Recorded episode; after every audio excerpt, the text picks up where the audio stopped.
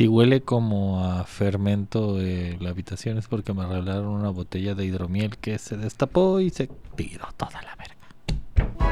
O sea, siempre hay un plot duro. Oh, ya, a ver, quita esa madre. Es que lo voy a dejar acá. Yo sí tengo que confesar que ya le agarré un poquito de amor al remoto. La, la realidad es que fuimos muy hipócritas con todos ustedes. Te hubieras esperado que Eh. se muriera la Gerta, güey. Ah, ¡Cállate!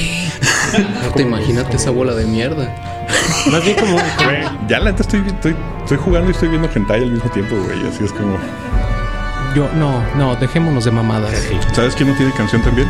El vago que me atacó anoche mientras estaba cagando. ¿Estabas cagando? ¿Te atacó? ¿Qué?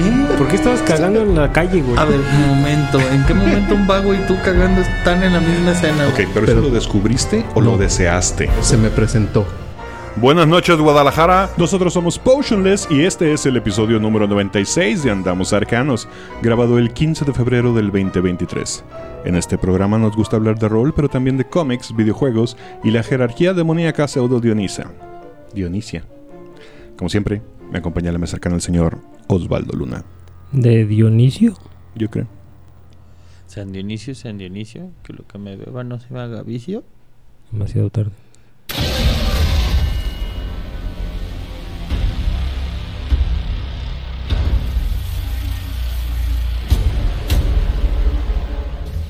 El rico suave. ¿Por qué, por qué el rico, por, qué, por qué el rico suave entra como si estuviéramos en la WWE? Porque él dijo que quería entrar así. Ah. Sí, como si alguien quiere tener su intro, me pueden decir y lo pongo. Pero sí, si fuera la WWE, más bien pondría Atrévete, ¿no? O rico suave. Lo rico suave. Rico suave. Bueno. Lo de Ben Micho Michi. Deme Michelo Galvez. What's happening? Y yo soy Quetzal Revolver. No tan contento porque todavía no abre el súper del Canelo de la esquina del estudio. Y ya me cansé de tener que caminar dos cuadras al 7-Eleven. Una mames. De ida y vuelta. ¡Jaque mate! no, no me queda ya. Y mi sedentarismo me urge a reducir mis traslados a pie. Canelo, patrocínanos. De hecho, son como tres si, con- si una y consideras que media. es una y media y una y media. una y media. Poniéndose muy técnico. Hablando de ponerse técnico, si, si fuera luchador, sería Gerardo el luchador en lugar de Gerardo el rapero. Hay un luchador que se llama Hay un Gerardo. luchador que se llama No, no, güey, pero pues digo, pues Gerardo, su nombre de rapero era Gerardo el rapero, ¿no? Completo. Ajá. Entonces Ah, sería sí, Gerardo no, el ¿no era Gerardo luchador. rico suave? Ah, cabrón, te cae. Ay, ay. No, sí, sí, sí, sí, está- Rico. Suave. Pero no, esa no es la discusión, güey. La discusión es si mi nombre de luchador sería Gerardo. Nah, Ya que jugamos algo de luchas hablamos, ¿sabes? Ah, muy bien. Y también estoy muy contento porque tenemos un nuevo patrocinador oficial para este episodio. Y se trata de INA, quien se une por esta ocasión a Shaula, al Conde Duque Reyes, a Efrasila, Monse y The Dead Die Club.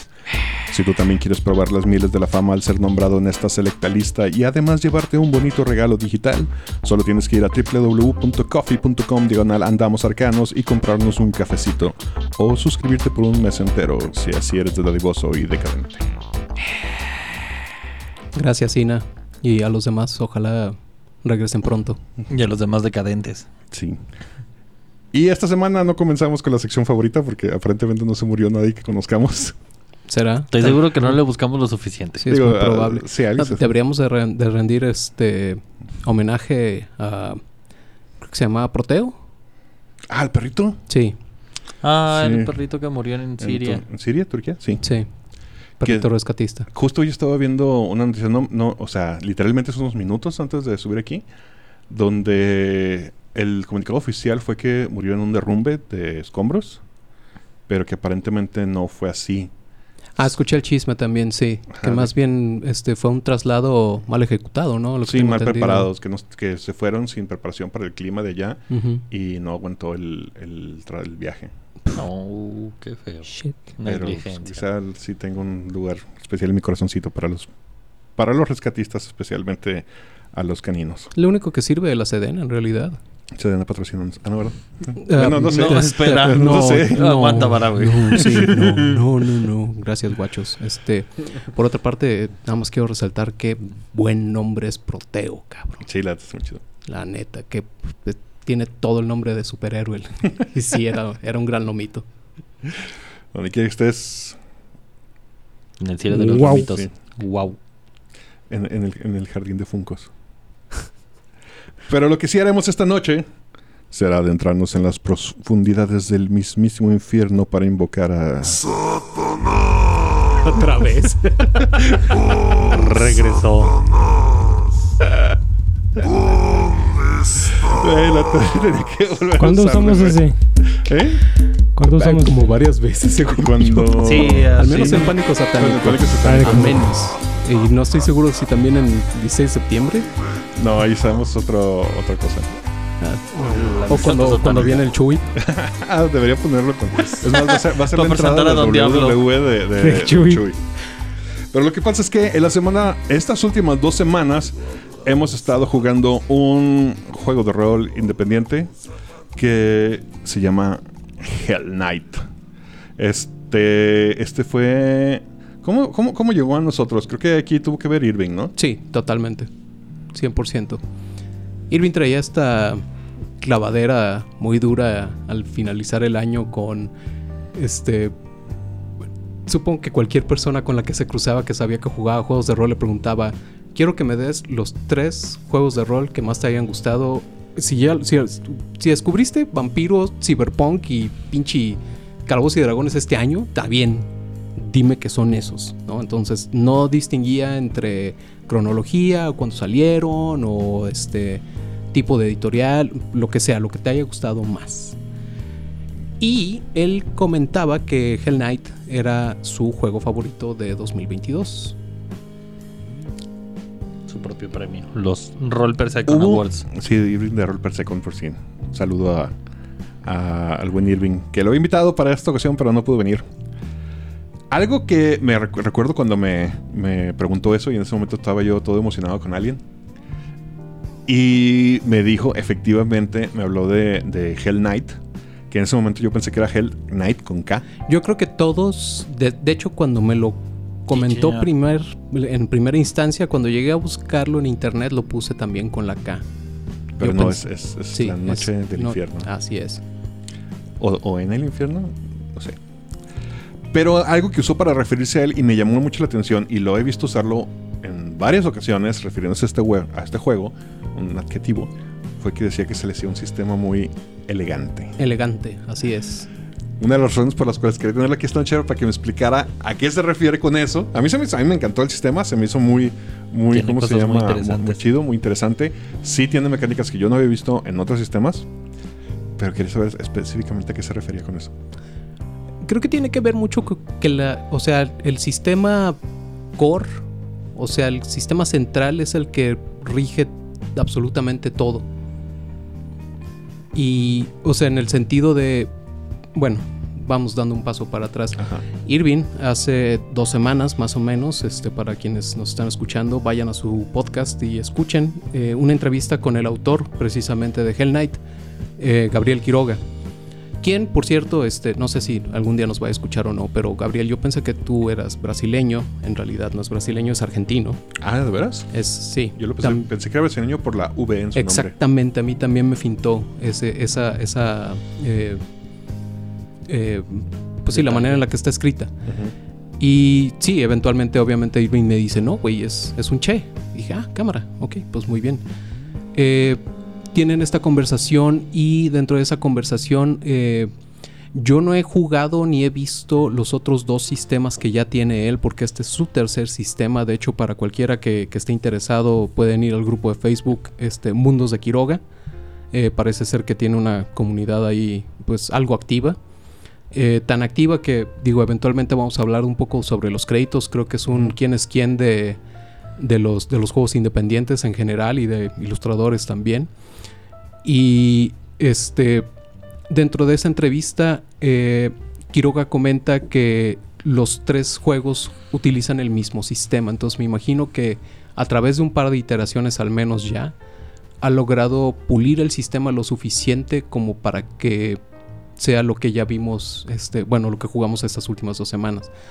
Creo que mucho, y voy, voy a dejar el, a, a- a que Irving responda eventualmente esto, creo que la elegancia que él comenta es en la tirada de ataque va el daño Ok. por ejemplo. Y algo que comentaba Gabriel durante la entrevista era que, bueno, joder, ¿cómo puede ser que yo tiro un crítico con un dado de 20 tengo dos dados de lo que sea de daño y si me sale un 1-1, ¿de qué me sirve el 20? ¿De qué me sirve el crítico? No me sirve de un carajo, ¿no? Entonces, si tú tienes una muy buena tirada de ataque, eso significa que tu ataque va a entrar con tanta potencia. Entonces, el hecho de que utilices de dos dados de 6 tu, tira- tu dado más alto más lo que tengas en el, en- en- con lo que estás atacando, o sea, hace la- el daño, modificado tal vez por distancia si es que estás utilizando rangos, eh, pues es algo que se, re- o sea, resuelve el combate. Creo que mucha tirria que le tienen muchos jugadores a Calabozos y Dragones específicamente, ya que te metes en una campaña de 2-3 años, estarte quebrando 40, 45, una hora de, este, de, tiempo en combate, nada más en combate, a, a nosotros nos encanta porque pues, es a lo que estamos acostumbrados, pero hay mucha gente que no tiene tolerancia para ello. Entonces, resolver un combate en 15 minutos, 10 minutos, con este tipo de mecánicas, obviamente el- este, hemos hablado de la letalidad de los OSRs y de los indies, este, eh, eso también conlleva cierta letalidad, ¿no? Porque Se pues, sintió. Sí. No sé, Pero- no sé, perdón, no sé, no sé si la palabra es elegante. ¿tú cómo lo definirías? Eh, lo único que viene a mi mente es una palabra en inglés. Creo que creo que todo Hell Knight es increíblemente vicious, como visceral, ¿sabes? Como como áspero, como lo que sea que toques te va a raspar, men. Seguro. Entonces, mm, creo que choca directamente con la palabra elegante. Inclusive esa, esa descripción que mencionas, ¿no? Como de, men, si logras, si logras golpear, tu, tu dado más grande va junto con el daño.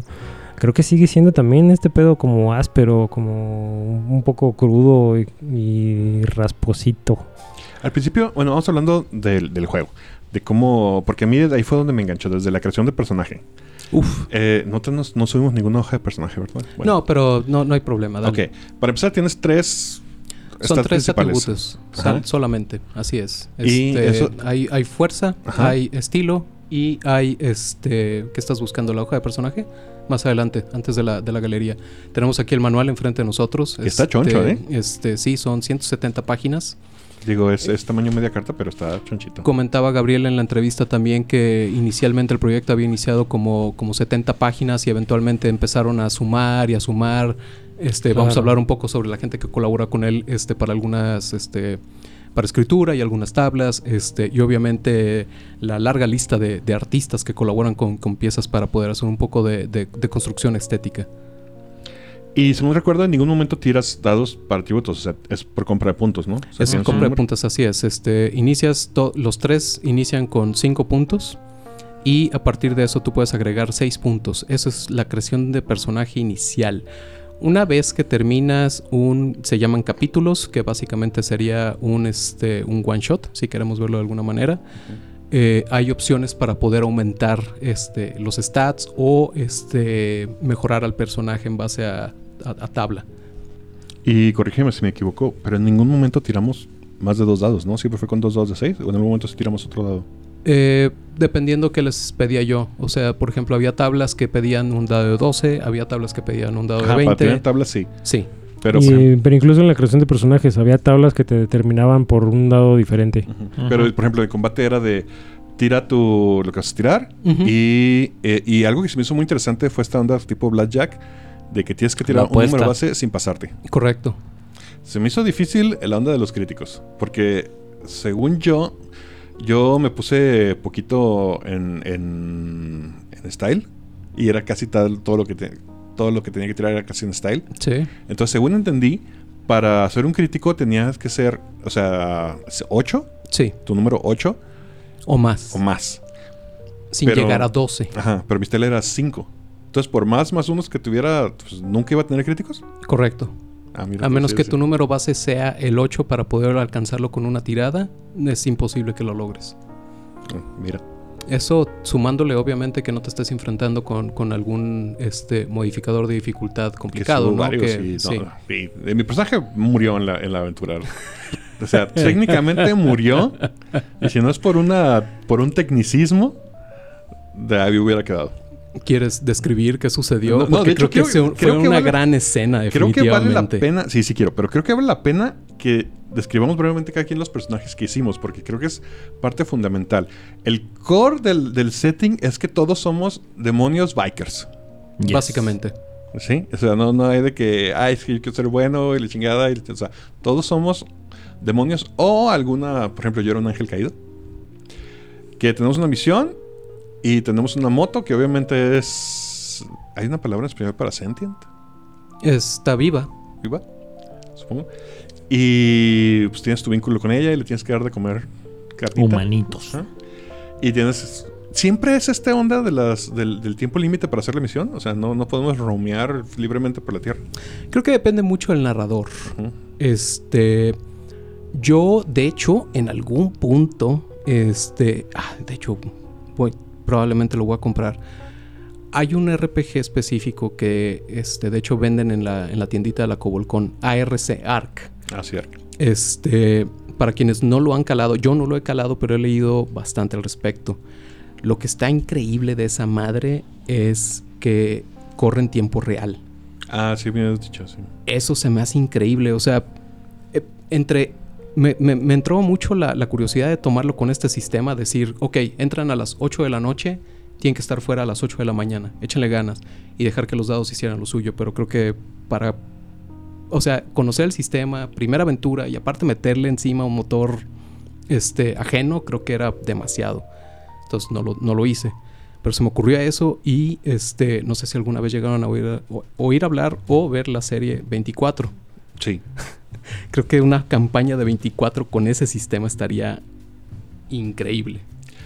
Pues mira, para que se den una idea, mi personaje no era un demonio, era un ángel caído Correcto. que andaba ahí en el infierno.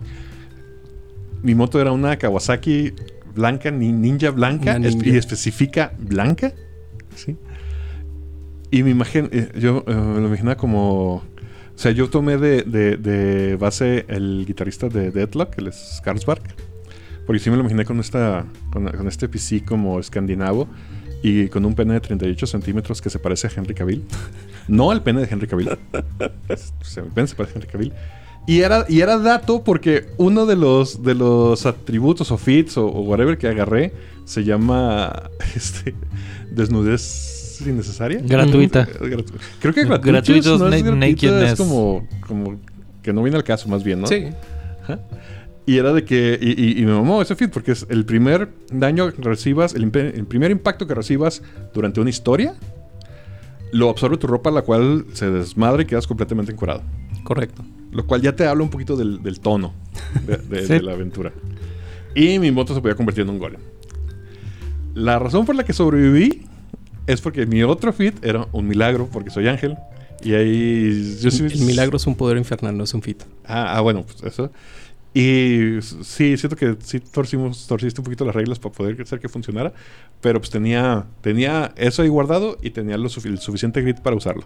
Y vamos a media carrera. Y vamos en media carrera. ¿Tú qué eras, Michelle? Yo era un usurpador, que es un alma que se dedica a robar cuerpos en este... O a utilizar cuerpos desde el infierno. Pero era un, un espíritu de una sucubu. La cual busca... Era, al final en la tierra terminó siendo una hobo with a shotgun. Este, gótica. Al menos en esta vuelta. En esta vuelta, la siguiente, a ver qué le toca. Ah, que pues tuvo delicioso en la aventura. Sí, claro. Ah, sí. Era una sucubu. Osvaldo. No recuerdo el tipo de demonio, pero Es es, un usurpador, usurpador. ah, es un usurpador. O sea, lo mismo. ah, tomas a alguien y ese alguien es tu representación física, pero nosotros siempre estamos, los usurpadores siempre están en el limbo. Nunca, realmente nunca salen del infierno. Entonces, Irving, ¿qué era? ¿Era como un poseído o algo así? Irmin tenía una clase que salió específicamente para el Kickstarter. Este, esa se la mandó directamente Gabriel a Los él. privilegios, porque los son- porque- privilegios. Porque, Irving es compa de todos los creadores. Porque Sí, Irving es su cuate, exactamente. Entonces Gabriel se la envió. Este, y eh, sí, era, era básicamente. eh, tenía como varios tipos. El que le tocó a él específicamente era lo que representó precisamente. Era una sombra viva con, con su contraparte en la tierra. ¿Y quién más estuvo? Jonás, ¿no? Estuvo. Jonás traía básicamente un kaiju, era un Slayer. Estaba bien loco, Este. Chuy traía un Reaper. Que era... el, este, sado- el sádico. Básicamente Sí, Sandman. Estaba, pues sí, entre Sandman y Pero, Psychomantis. pero Sandman, Sandman BDSM, cabrón. Sí, sí, sí, sí. Sí, eh, sí. o sea, sí. La, vi- la vi- la visión original de los concepts. Y, y obviamente, pues, eh, eh, se toma lugar en los ochentas. Sí, este... ¿Eso sí es parte del lore o, o fue la tuya? No, es este, lo plantea en el libro, que son los, los 80 De hecho, este. Hablando un poco del manual, eh, Y también, también el libro dice que es en Guadalajara. no.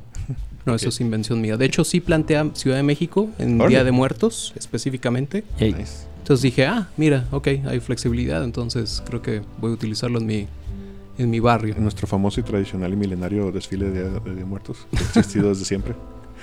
Este. De Bikers. El, el- el manual está construido después de que te da la, la construcción de personajes, te da la construcción de mundo.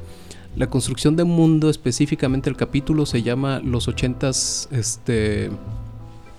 Alardeantes, si quieres de- decirlo, traducirlo de esa manera. The Roaring 80s. Ruidosos. Este, sí.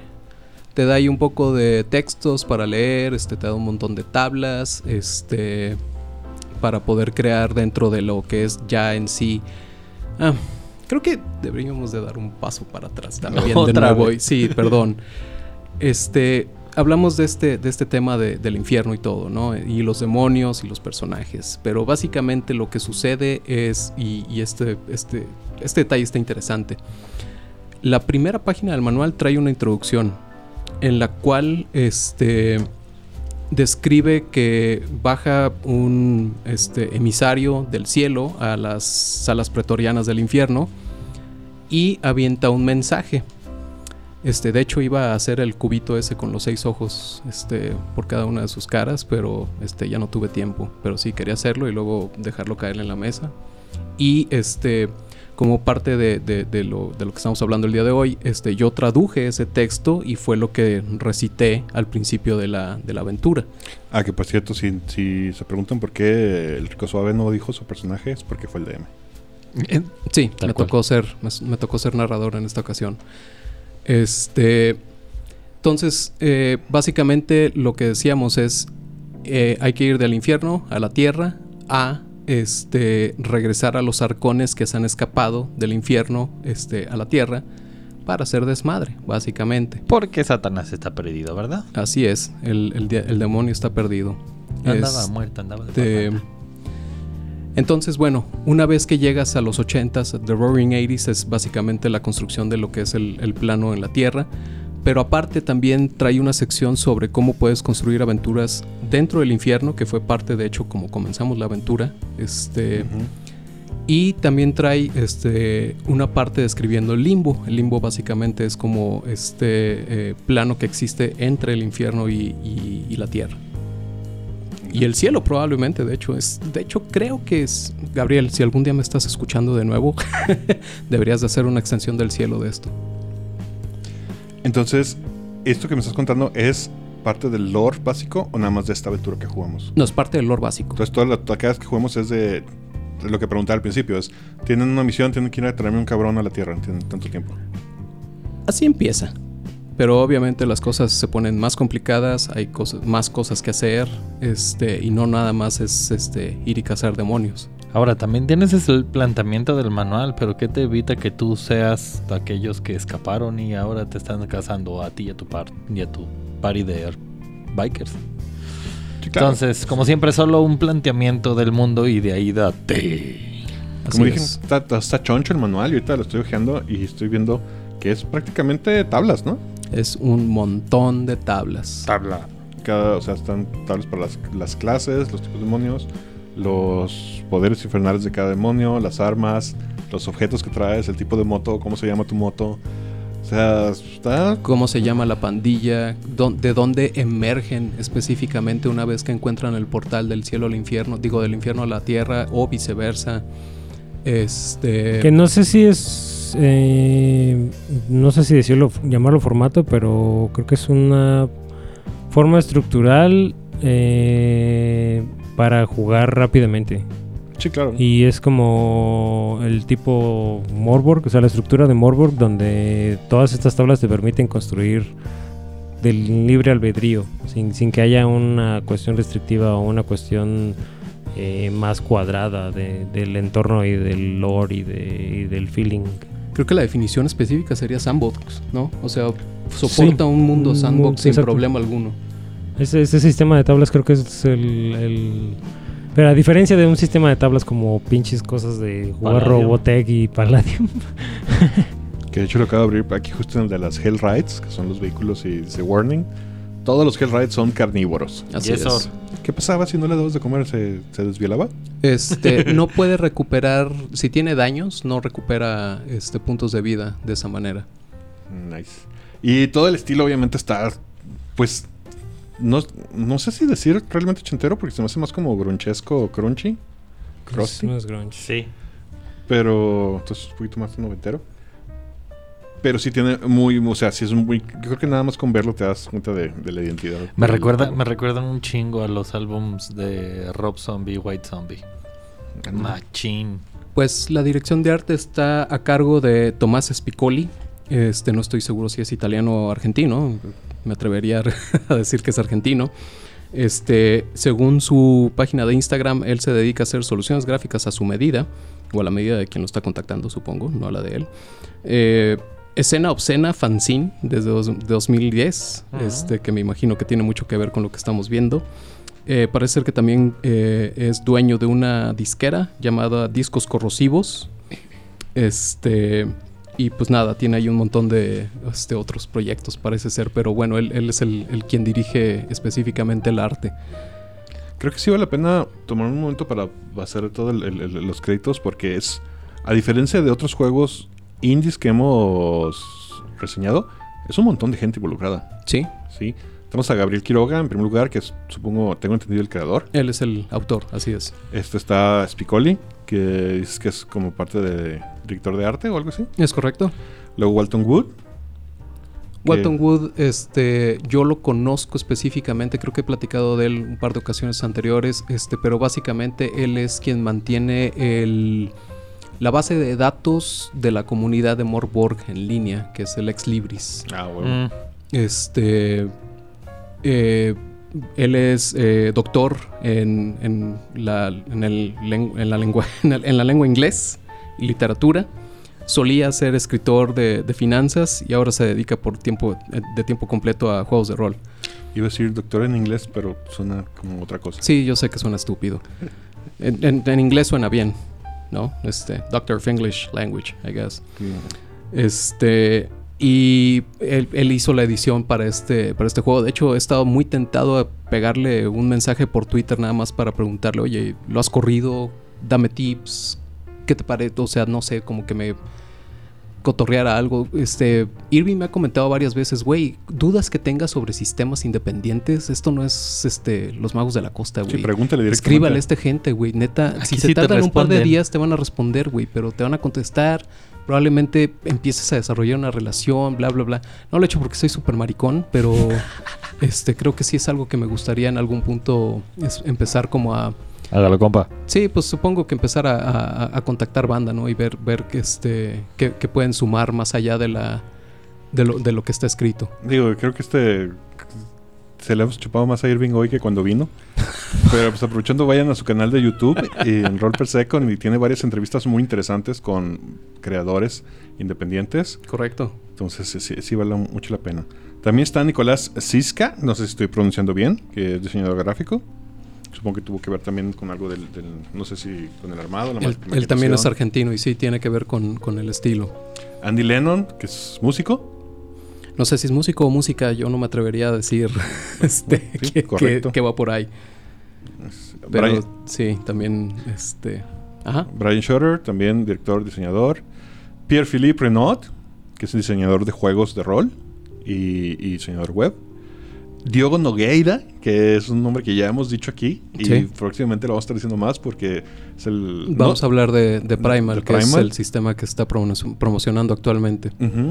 Tiene Eh, esta editora llamada este, Old School, que Old es con, más bien no, no, no, no, no old school como, como escuela, sino como, como cráneo. Como old cráneo. school. eh, Federico Massart. Ellos ya son los créditos de la, de la galería. Ah, ok. vi- Específicamente. inclu- ah, entonces esos fueron como pin-ups. Ellos hicieron, este, los anteriores contribuyeron con tablas, con textos, con parte de la, de la, de la escritura. más. Ujú. Todos los anteriores. Los que siguen a partir de, de- de Federico, este, todos son artistas gráficos. Federico Massart, este, Jo- Johan Nor. Este, viene Brendan Elliott, este, viene La Ponzoña, de quien no logré encontrar este, nada en realidad. Este, como comentas, está el, el señor Johan Qué buen, qué buen sobrenombre, güey. La ponzoña. Ya sé. Este, está Subhuman, que parece ser que es diseñadora específicamente y es ilustradora colombiana, Colombiana. correcto. Wow. Este, Casey McCall, este, que parece ser que también es un, un ilustrador, este, no sé si gringo. Y jardinero. Este, sí. Hellish Maggot, este, Clown Prison, de quien no encontré nada, que eso se traduce como la prisión de los, de los payasos, este, O más interesante. bien como payaso de prisión, ¿no? también. Este, Lost DI, este, que ahí viene el, el Twitter, y Deionarra. Sí, por los puros, por los puros nicks, digo, sí, es puro ilustrador y diseñador y... No, y la galería, la galería está increíble, ¿no? O sea, sí te, te ayuda mucho a transmitirte precisamente toda esta estética y todo este mundo que estás este, describiendo. Ahora, este fue un Kickstarter. Sí, Y pero ahorita dónde lo pueden conseguir. este, pues hay que esperar. Ah, todavía no está disponible No, ni, no en- ni es- en el drive-thru. Está en drive-thru en PDF, este, pero sí, no hay, no hay físicos todavía. Porque creo que sí vale la pena por el arte. Sí, por Este- supuesto, pues es, es exactamente el mismo tema de- del, del libro de, de Morkburg, este, que es, es un libro de, de arte punk. Y aparte de este formato que sí me está gustando mucho de media carta. Sí, el A4 Está es una muy maravilla. chulo. sí, y que me acabo, Maravilla. me acabo de comprar el de Pathfinder, segunda edición, también en, en, en ese ¿En tamaño. A4? Es un poquito más cuadrado. Oh, Pero si ellos le llaman el, el tamaño de bolsillo, pero pues, son 600 páginas. Entonces, su madre, eso está sí está choncho. rudo, cabrón. Y con letrita sí que a mí ya me duele los ojos verla. Pero pues está, entonces está, está, está, está cómodo. Sí, se extraña tener el pasta dura grandote eh, ahí junto con los, con los cómics europeos. Pero la verdad es que sí se me hace un tamaño muy, muy, muy viable. Comentaba Gabriel durante la entrevista que parte de los este, problemas que ha tenido precisamente con el Kickstarter este, no fue la falta de fondos, sino que básicamente en 2022 el, el costo del papel se duplicó. Sí, sí, se trepó súper cabrón. Se duplicó. No, No, y no se trepó cabrón, se y duplicó. Más, más él que si está produciendo en Argentina, o sea, los, los suministros de, de- de materiales básicos es una patada en las pelotas. Correcto. horrendo. Entonces, básicamente dice que, que sí, que el proyecto se le dobló, este, se le vino encima y este, pues está viendo alternativas para poder sacarlo para adelante. Que justo era algo, una plática que tenía yo, creo que fuera de mi- en una de las reuniones, porque conozco mucha gente, sobre todo ilustradores, que quieren publicar sus cosas, creadores que quieren publicar sus manuales. Yo mismo que estoy buscando publicar mis sketchbooks y mis artbooks, y obviamente Kickstarter es una, es una opción. Pero pasa esto, de que tú tienes un costo cuando empieza la campaña y para cuando terminó la campaña, pues puede haberse disparado. Entonces no sé si hay alguna manera como de, de dejar un, no sé, mediante un depósito o algo, decirle a la... Contingencias. No, Ah. no hay otra manera de, de- de poder solventar un, un problema durante un proyecto que no sea una contingencia. Si no puedes alocar un porcentaje de tu presupuesto a que va a haber un imprevisto Ajá. y darle un poco de, de- de buffer, por llamarlo de alguna manera, no tienes otra manera de, de- de saber. sacarlo. Porque en realidad, eh, una vez que cimentas tus números, este, ya no va a haber vuelta atrás. Y si pasa lo que sea, porque por ejemplo creo que lo que le pasó a Gabriel fue que, como comentaba al principio, bueno no al principio, pero como comentaba, este, el proyecto originalmente eran 70 páginas. Entonces, a la hora que vienen las ilustraciones y hay que esperar más gente y a lo mejor contribuciones de tablas y contribuciones de más, o sea, tienes que estar arreando a un montón de gente, no nada más eres tú. Entonces, todo ese tiempo que tienes que estar esperando a que hagas el arreo de la gente, fue tiempo en el cual to- estos costos obviamente se duplicaron. Entonces, tu presupuesto ya no va a coincidir a la hora que quieras mandar a, a hacer la, la impresión como tal. Claro. La única forma de, de bloquear un sustrato es comprarlo en el momento. Sí, También. pues se O- puede decirle, ¿sabes qué? No sé cuánto me va a costar al final, pero mínimo esto, que tu precio es variable. ¿Cuánto tengo que dar para que me respetes? Es que, eh, pero, o, pero o es que llegar a un acuerdo con el impresor. es que garantía. ningún impresor te va Sí, está cabrón. ningún impresor, ningún impresor te va a bloquear ese precio porque obviamente él tiene una ganancia de papel porque él te controla el suministro. Ujú. Entonces, el- es muy es muy es, es más fácil que tú mismo consigas el papel, pero eso implica una logística de guardar ese papel. Que justo se iba a decir, conozco un par de ilustradores que eso hacen. Compran el papel Ajá. por pliego Ajá. Y lo tienen en su casa hasta que lo pueden. Ajá. Pero Es una patada en las des- pelotas. incluso el transporte es una mamada. Es una logística más. O sea, la única forma de controlarlo, comillas, comillas, es hacer eso. Porque inclusive con, la- con las playeras en su momento, güey, cuando hubo crisis de algodón. O sea, la mitad de los colores que se hacían de playeras se fueron a la chingada durante tres o cuatro años, güey. Entonces la única forma de bloquearlo era meter una pinche bodega de contenedores con pinches cajas de playeras guardadas. Lo mismo puedes hacer con papel, pero pues es una logística más como, como dice Andy, o sea, es una contingencia que no estás pensando, no, no, no la puedes planear así de fácil. O sea, es un pedo complicado. Y también que, puede salir mal. y, y- y- y algo que me da mucho gusto es ahora que ya estoy más metido en Kickstarter como backer, no obviamente como, no como creador, es que veo que los proyectos se, se vaquean en, por lo menos los que me ha, los que yo he seguido, en los primeros días. O sea, de Ha sido una métrica desde que crearon Kickstarter y se ha vuelto como una conversación ah, detrás de los creadores que si tu proyecto no se financia un 80% en los primeros cinco días, muy Ya probablemente ya chingo su madre. Que sí me ha pasado de repente ver, y ah, no voy a decir nombres porque no quiero quemar gente, en proyectos que tú sabes que no van a jalar, que no estén chidos y eh, piden X cantidad de dinero. Y de repente, dos horas antes de que cierre, ah, conseguimos un super mega mecenas que pagó todo el resto. Dices, no, eh, no, no es, no es conveniente Ajá, sí, sí. tirar Aparte una de que no campaña de. Kickstarter. Y la otra cosa que pasa es eh, que los creadores hacen toda su planeación en base a su objetivo, a su número objetivo. Sin contemplar que, güey, si, lo- si, si, cu- si cumples tu objetivo en los siguientes 5 días, tienes todavía 20 días para que termine tu campaña y en esos 20 días tus tiers van a crecer a lo idiota, güey. Y muchas veces, y lo hemos visto en, en campañas de miniaturas, de juegos de mesa, de game boards como tal, esos tiers superiores a tu número objetivo rompen el proyecto, güey. Tu- El proyecto se convierte insostenible. sí. Porque, güey, tienes que. Si tenías calculado imprimir 15 miniaturas, ahora tienes que darle a tu backer, tienes que darle 60 miniaturas más, güey. Y eso te va a romper el hocico, sí o sí. Pero los tiers son opcionales, ¿no? O sea, huevo tienes que tener. Pero, No, los lo- pero, pero no los, pero tú no los calculas. O sea, el, el, voy es que el creador no los calcula. No dice, ok, ocupo tanto mil varo, pero para todos los stretch goals que voy a aventar, para todos los tiers que están superiores, tengo que contemplar que se llegue a un numerote, güey. Gran, la gran mayoría Sí, de los stretch stretch, goals, bien. están construidos al vuelo. Casi, casi la mayoría es de que, ay, no mames, llegamos, güey, ¿y ahora qué hacemos? Pues métele. el Los más planeados traen.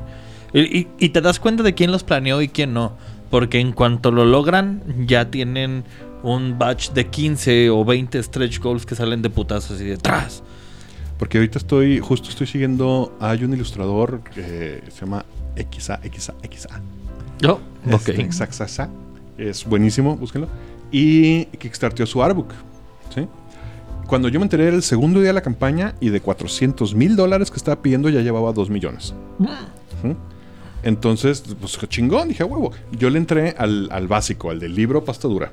Y me costó, bueno, se supone que voy a pagar cuando cierre la campaña en marzo, porque acaba de empezar, 30 dólares. Lo cual, 30 dólares por un libro de arte está bastante decente. Ujú. Más 35 de envío. Ajá. se lo envío. Ma- Ah, bueno, sí, falta el envío. Puede- porque aparte vine de Europa, porque todo estaba traducido de Uno Ah, y entonces más más 60. agárrate- agárrate sí. las entonces decía, no hay pedo. Yo, yo sé en lo que me estoy metiendo. Ah, Este, pensando que un libro de arte aquí ronda entre los 800 a los 1500 pesos. Exacto. Entonces, pero como le fue tan bien, el güey está soltando stretch goals a lo baboso. Lo que iba a ser un libro de 40 ya son ya es como de ciento y cacho páginas. Ahora ya es ya no es ya no es ya no es hardcover, es de esa como tiene como almohadita. Y ahora échale dos dos ¿cómo se llama? Dos prints este con ¿cómo se llama? Barniz, de Barniz. registro. Y ya, ya es un librotote. Y todavía tiene stretch, stretch goals este, bloqueados que no sabemos qué son. Y vamos a ir a la meta, vamos a ir a la meta. Y ya me pregunta, güey, ok, ¿y, y, si te sube el precio? Exacto. Se, lo el güey, estoy casi seguro de que tuvo un control de cierto nivel de stretch goals. Pero si le fue tan bien como estás diciendo, al vato ya se le salieron de las manos. Hubo un punto donde ya está nomás ac- reactiva, reactando. Y ojalá le salga bien. Sí, no, no, sí, porque Ojalá. quiero mi libro, aparte. Eh, Exacto. sí, pero y ese es el otro problema, ¿no? O sea, ¿cuántas historias de terror no tenemos de Kickstarter de...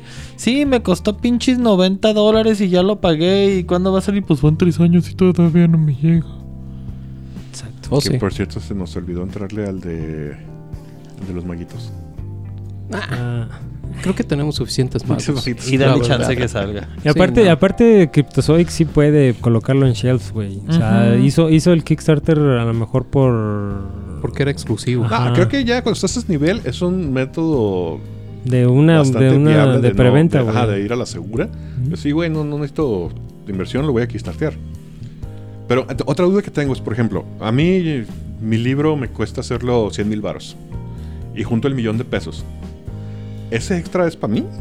Sí. O sea, ¿me lo puedo quedar así como ganancia? Creo Si que tu presupuesto está bien impuestos, hecho. Creo que tiene. sí, Después de no creo impuestos. que sea tan fácil. Sí, digo, obviamente no va a ser tanto porque si junté este un millón de pesos es porque tengo un chingo de backers a los que hay que darles libro. Exacto, ¿sí? Sí. Pero obviamente por volumen mis costos bajan, en teoría. en teoría. Este, Hasta cierto punto. Sí, y, y- y- y la ganancia que estaba pensándole, pues se suma. Es, es controlable, o sea, al final de cuentas sí es controlable, pero, pero sí es un pedo de que, al menos en la experiencia que tenemos Michelle y yo, este, muchos creadores no tienen esa consideración de que empieces a aventar stretch goals una vez que alcances tu meta y se vaya todo al pitazo.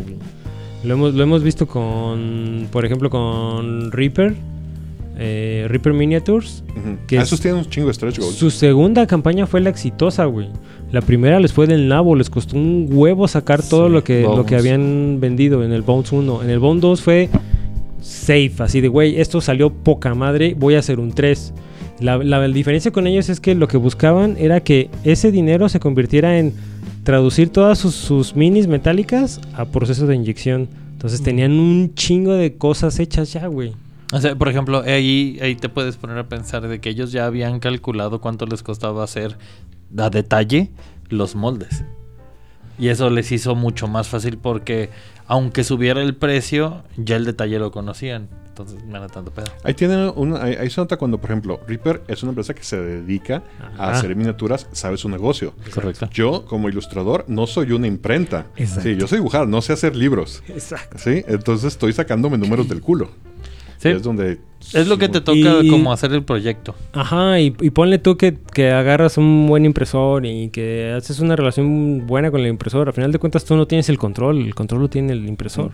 Y el Y si, y, si el, y si el impresor tiene un pedo con su suministro de papel, como, como lo de Gabriel, pues güey, es una, Tú tienes es un una problema. patada en las pelotas. O sea, te, te lo juro, he ido a bodegas para comprar pliegos de papel vacías, güey. De que eh, se puede convertir en un pedo horrendo. Y justo me, me- me llamaba mucho la atención que cada paso del Kickstarter era, y te recordamos que puede ser que no salga, y te recordamos que esto es sujeto a riesgo, y te Ujú. recordamos, sí, sí, sí, ya sé. Porque también acabo de vaquear un- una antología de cómic mexicano. Y luego- Estuvo más barata. Y luego pasa todavía un siguiente paso más culero, güey. Una vez que cierra la campaña y una vez que recapitulan todo ese pedo, hay campañas que abren el, el- como el punto de venta El para que para que eh, ingreses más tiers o compres más add-ons. O sea, todavía se puede se, se puede crecer más, más manchado el pedo, güey. No, sí, ya, ya se- se- Para mi dislexia sí es mucho. Pero volviendo al juego, entonces, ¿qué les pareció como, pues, como experiencia? Quiero jugarlo en modo motorratones de Marte.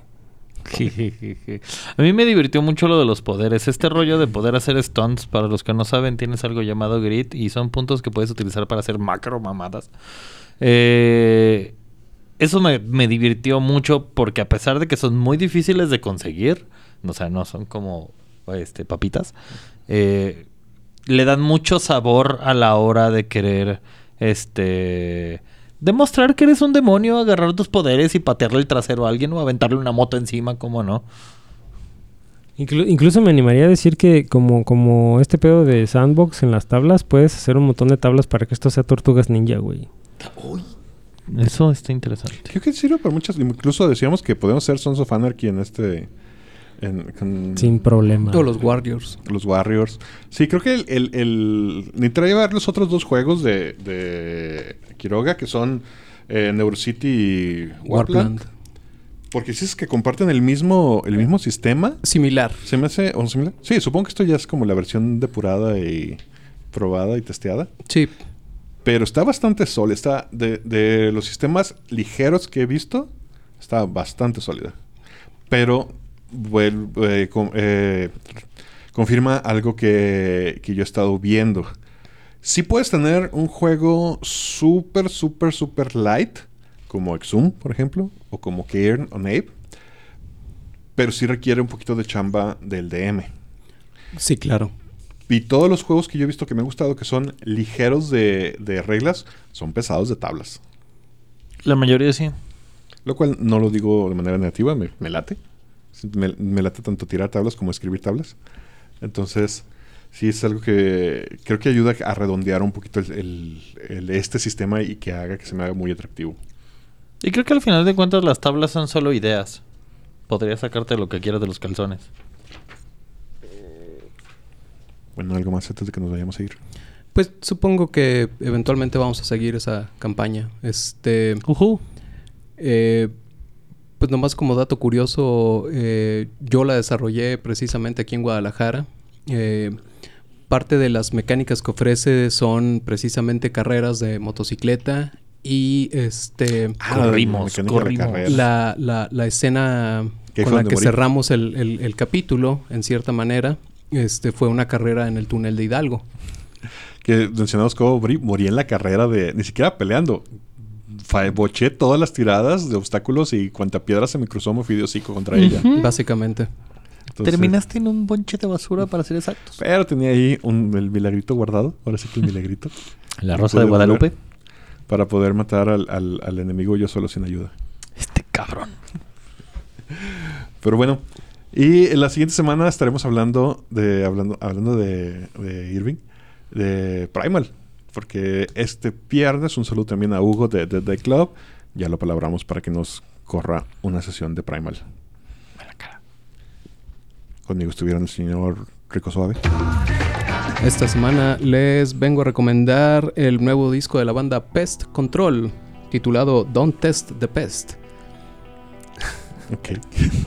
Está bien divertido. Osvaldo Luna. A ver si los veo en la Cobolcón y me compran algo. ¿Lo dices a nosotros o le dices al público? No, al público. Público. Ustedes, Ah, bueno. ustedes Ah, justo, justo el día de hoy mandaste un tweet diciendo que, que el Dickbot era este un filacterio, Un filacterio. de algún tipo de leech.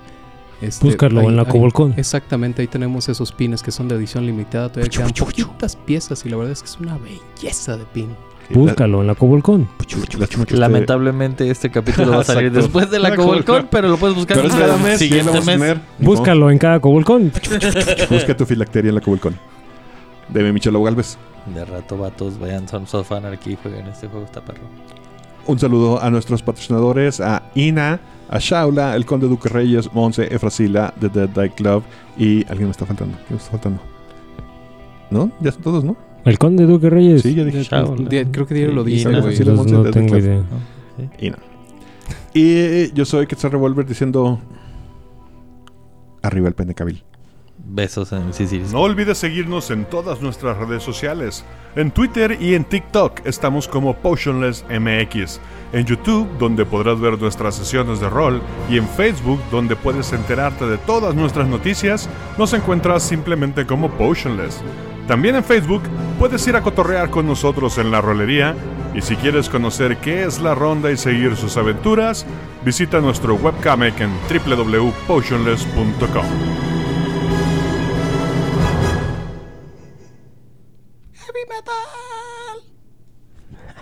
Muy bien. Oigan, ¿y qué pedo con el